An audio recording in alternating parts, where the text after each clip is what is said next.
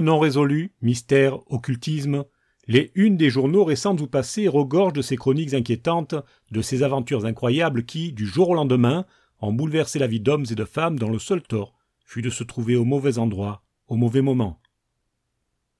Je suis Hervé Michel, écrivain, et je vous invite à vous aventurer avec moi sur les sentiers les plus tortueux de l'âme humaine jusqu'au terme de ce voyage au cœur de l'étrange.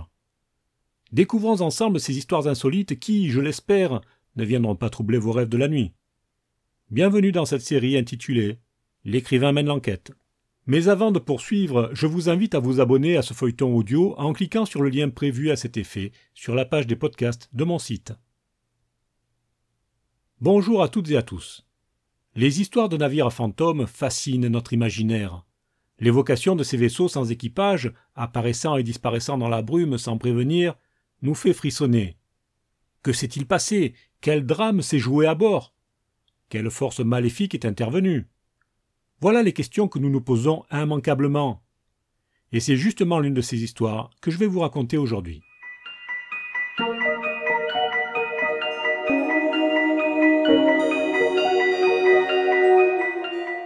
Si vous tapez Ouran-Médan sur votre clavier et faites une recherche sur le web, vous tomberez sur une multitude de pages qui vous raconteront l'incroyable aventure de ce cargo dont l'histoire se confond désormais avec la légende. Il s'agit d'une histoire que les marins se racontent encore aujourd'hui dans les bouges au fond des ports, avec une telle variété de versions qu'on ne sait plus si elle est véridique ou simplement fantasmée. Voici les faits tels que vous pourrez les lire sur Internet, avec quelques variantes. Nous sommes au mois de juin 1947. L'étrave du navire américain Silver Star fend sans difficulté la masse bleue de l'océan. Ce jour-là, le temps est parfait. Pas un nuage dans le ciel, pas une ride ne déforme la mer, pas le moindre souffle de vent ne vient agiter les haubans. Dans la salle des machines, les turbines à vapeur propulsent le navire à moyenne vitesse. Le radio est à son poste. Il vient d'envoyer quelques télégrammes, des messages des marins à leur famille, un rapport adressé par le capitaine aux armateurs. L'homme s'apprête à faire une pause lorsque son appareil de réception s'affole. Il reconnaît immédiatement la suite de son court et long qui fait crépiter son récepteur. Trois sont courts, trois longs et encore trois courts. Le message se répète trois fois. Il s'agit d'un SOS, le signal international de détresse auquel tout navire se doit de répondre.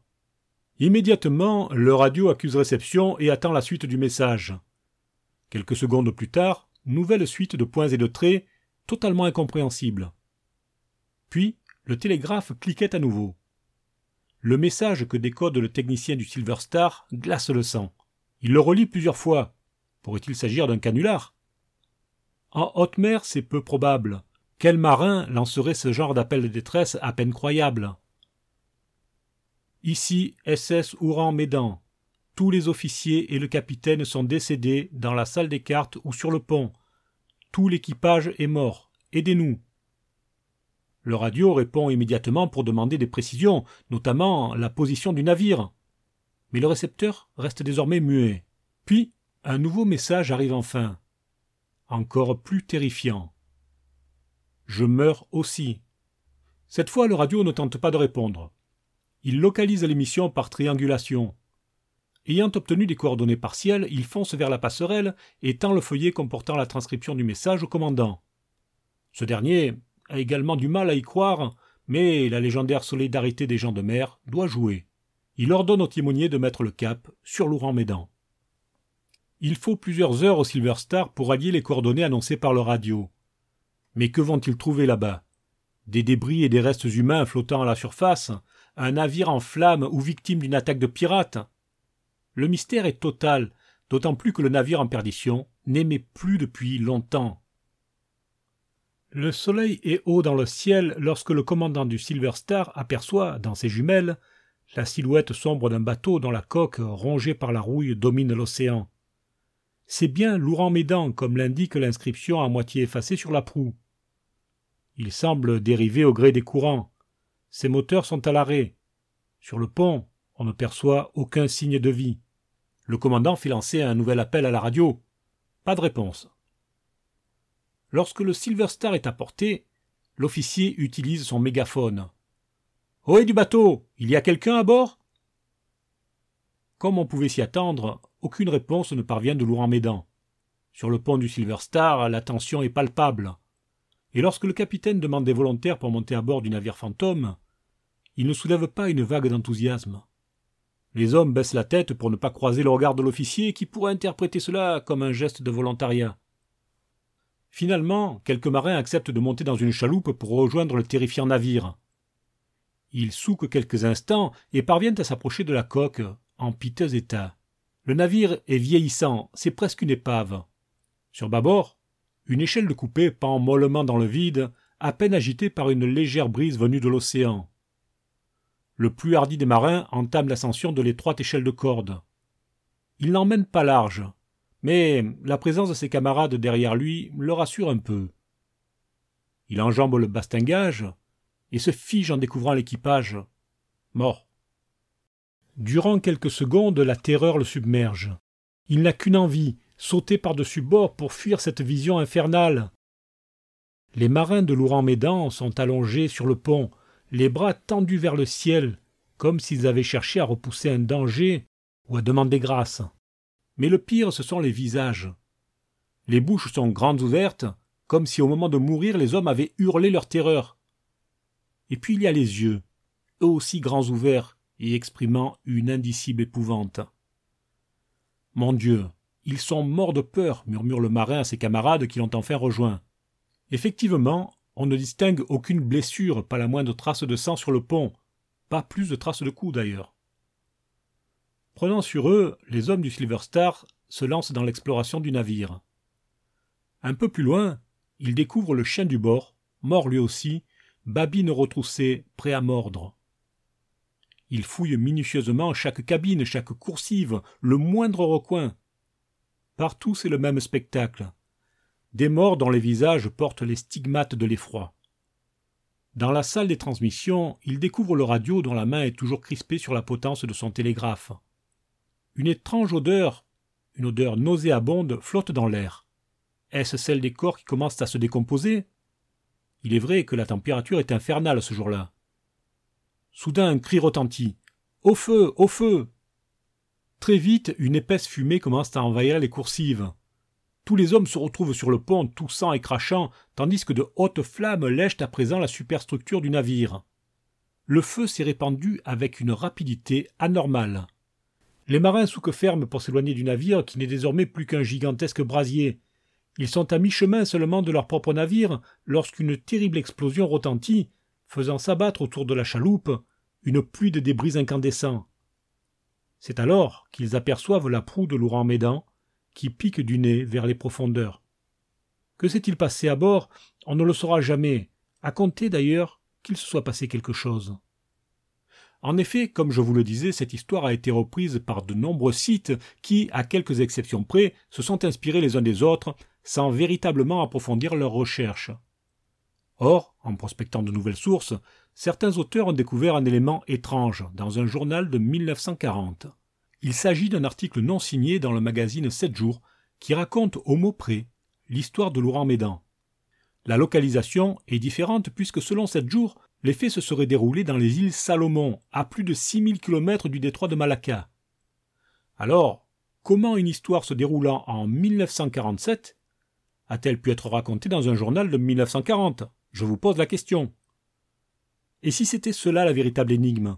Et plus encore, si c'était là la clé du mystère? Dans la version de sept jours, on apprend que Laurent Médan était déjà connu des gens de mer et traînait derrière lui une sinistre réputation.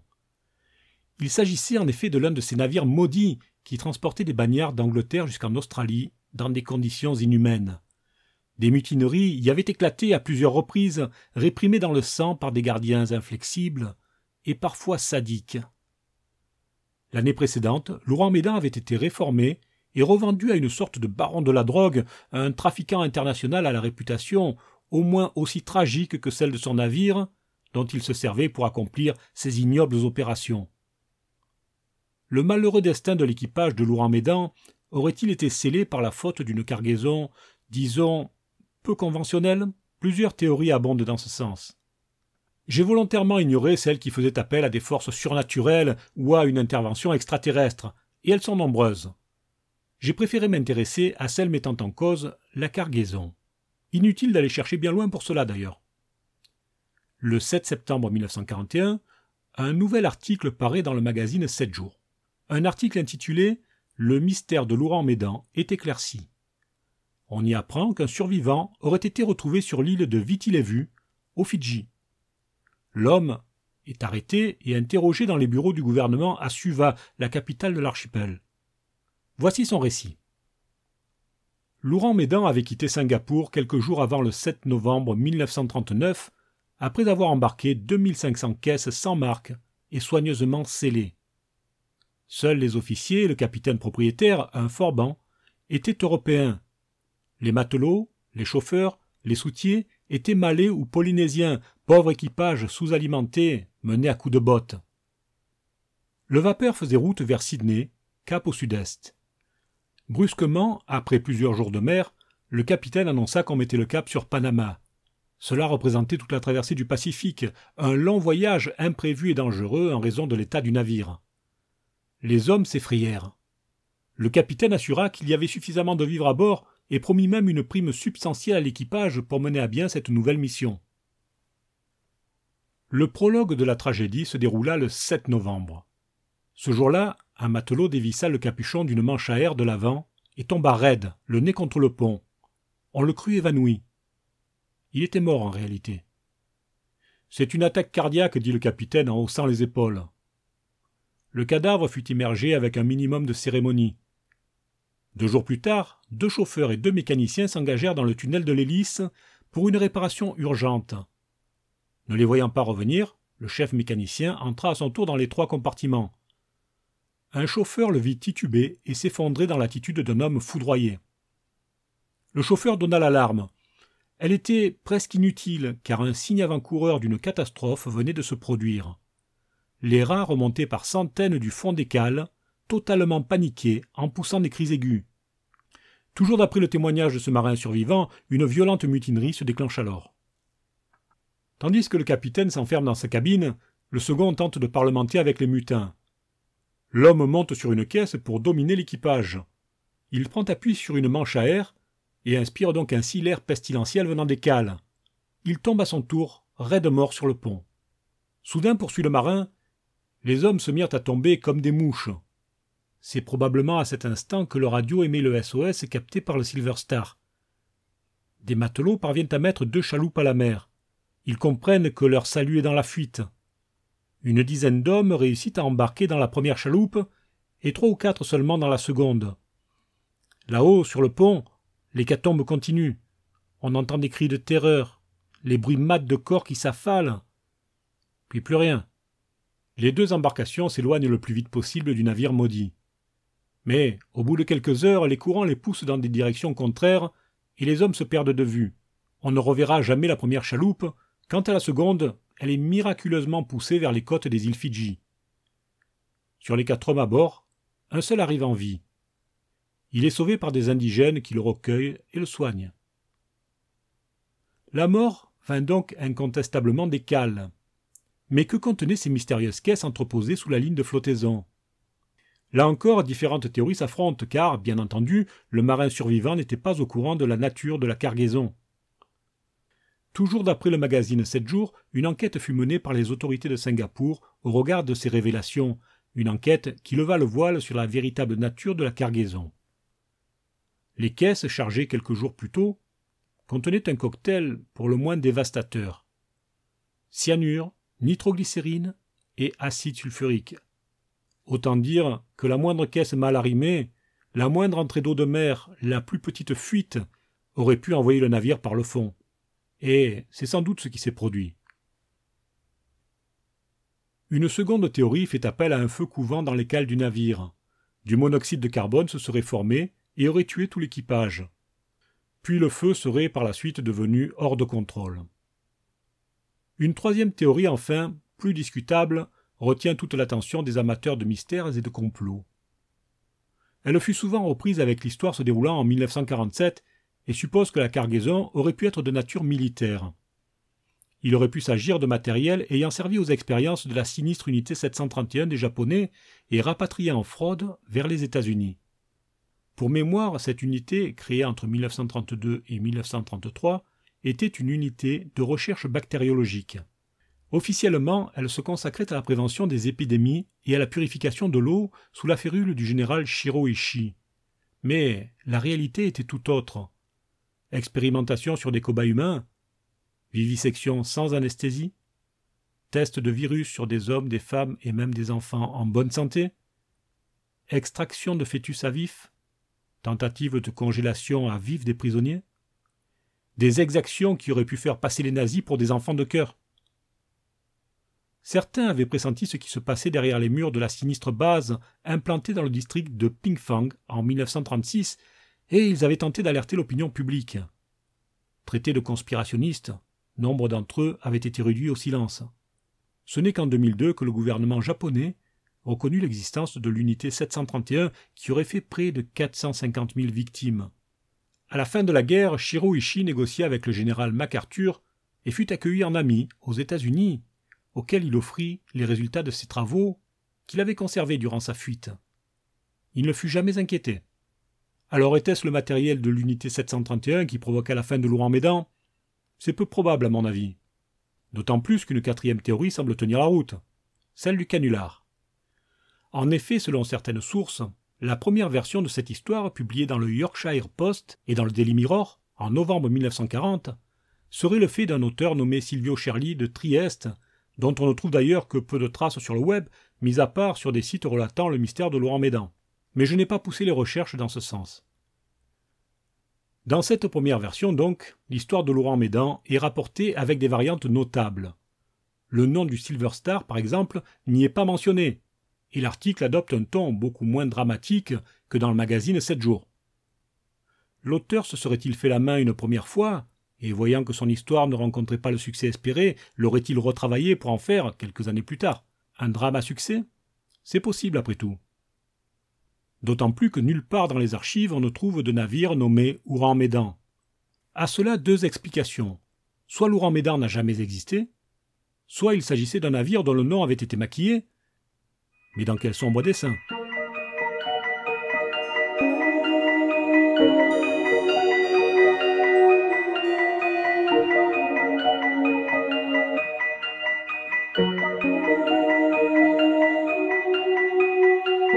Les histoires de fortune de mer sont décidément toujours bien mystérieuses.